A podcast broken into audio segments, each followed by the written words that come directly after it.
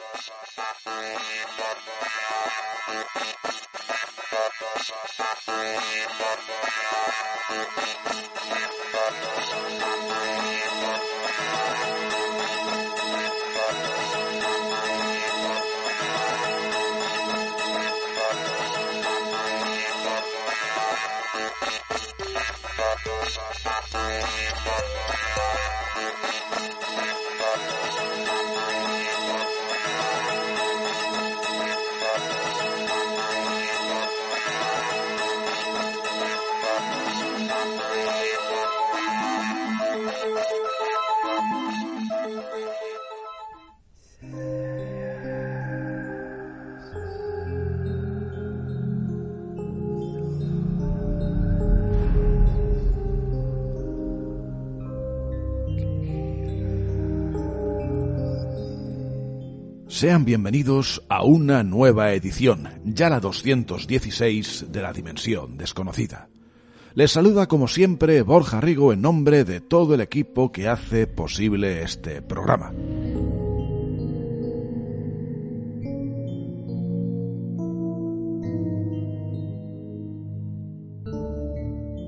En esta ocasión, si les parece, marchamos hasta Brasil, para recordar un suceso ovni verdaderamente curioso y estremecedor, el llamado ovni de Colares.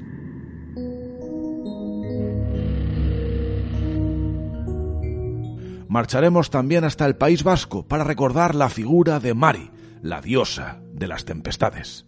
¿Les interesa? Hecha esta pequeña introducción, comenzamos.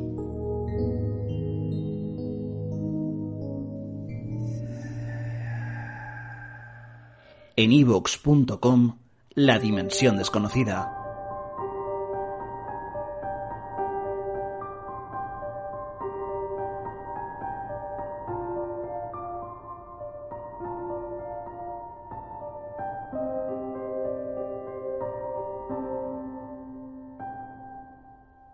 Marchamos a Pará, a la isla de Colares, en Brasil. En aquel lugar, en octubre de 1977, comenzaron a tener lugar unos fenómenos verdaderamente insólitos.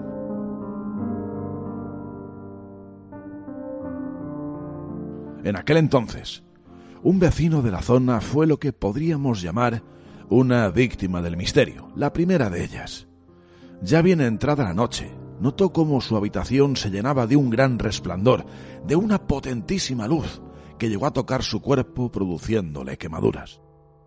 Fue el primero, como decimos, de un surtido de sucesos de corte similar. A partir de ese momento, en aquel lugar se reportaron no un puñado, sino centenares de avistamientos de luces en los cielos, así como de esos potentísimos focos luminosos en el interior de las humildes viviendas.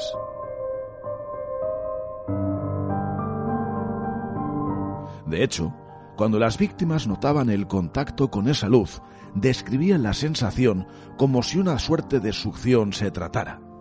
Además, padecían también quemaduras como el primer caso descrito e incluso algunos de los afectados parecían mostrar en sus cuerpos lo que se asemejaba a marcas dejadas por instrumental quirúrgico.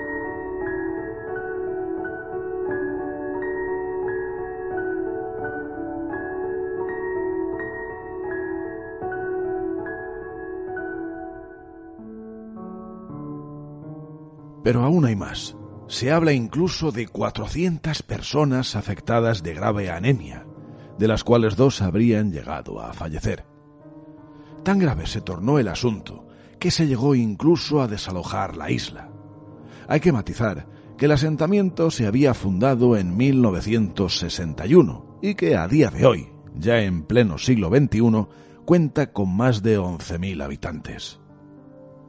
En ese momento entra en la partida el ejército para llevar a cabo una operación llamada popularmente Platillo Volante, y cuyo principal responsable fue un tal Holanda. No transcurrió demasiado tiempo hasta que, como pueden fácilmente imaginar, el asunto se tornó altísimo secreto.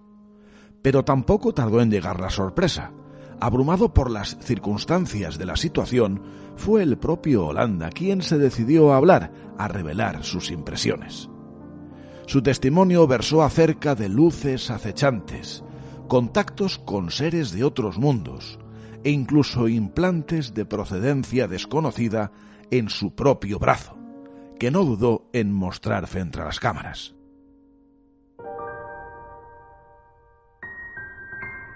Hay quien afirma que acaso por no ser capaz de entender lo que sucedió en Colares, Holanda cayó en una profundísima depresión. Sea como fuere, lo cierto es que, tras revelar sus experiencias, aquel hombre acabó suicidándose. Y el fenómeno, con el tiempo, acabó diluyéndose. Pero los testigos, esa parte absolutamente fundamental y necesaria de toda historia, todavía siguen allí.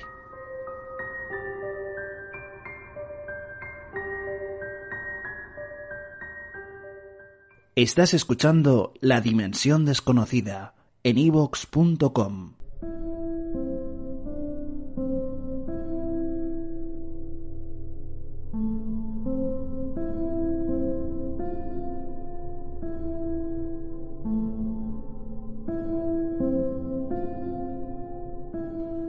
Nos trasladamos ahora hasta el País Vasco para recordar a una de sus figuras míticas más representativas y en otro tiempo más veneradas.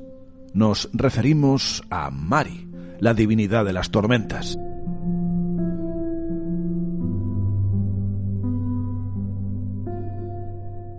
También podríamos llamarla la de los muchos nombres, puesto que en todo Euskadi, según la región, es conocida también como Maya, Loana Gorri, Lefeco Andri y otros nombres.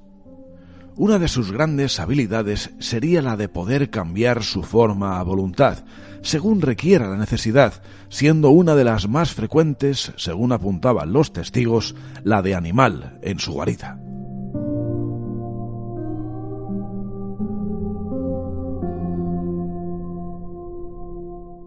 Si por el contrario la diosa decide caminar por los hermosos bosques de aquellos lares, bajo la luz del tibio sol, usará la forma de una hermosa joven de blanca piel. Y si atendemos a su poder de convocar y desconvocar a las tormentas, según sus deseos, adopta la forma de nube rojiza, y de ese modo se desplaza a grandes velocidades por los cielos. Atendiendo a su carácter, se cuenta de ella que hacía caso, atendía con esmero las peticiones de las gentes bondadosas, pero que, por contrapartida, castigaba severamente a aquellas personas deshonestas que recurrían a sus poderes para hacer el mal al prójimo.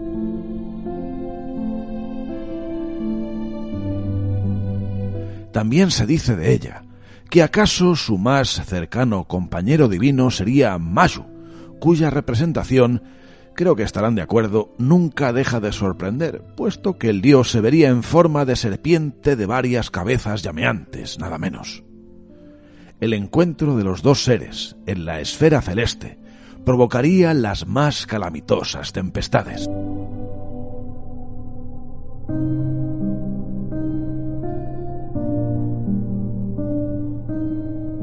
Ya para terminar, ¿Sabían que en San Miguel de Aralar, en el santuario, a la derecha del altar, existe una pequeña abertura en la pared?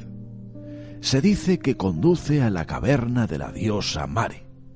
Además, esa abertura contaría al parecer con ciertas facultades curativas, puesto que los fieles introducen allí su cabeza cuando sufren dolor de la misma, y una vez rezado el credo, he aquí una vistosa forma de sincretismo religioso el mal desaparece por completo.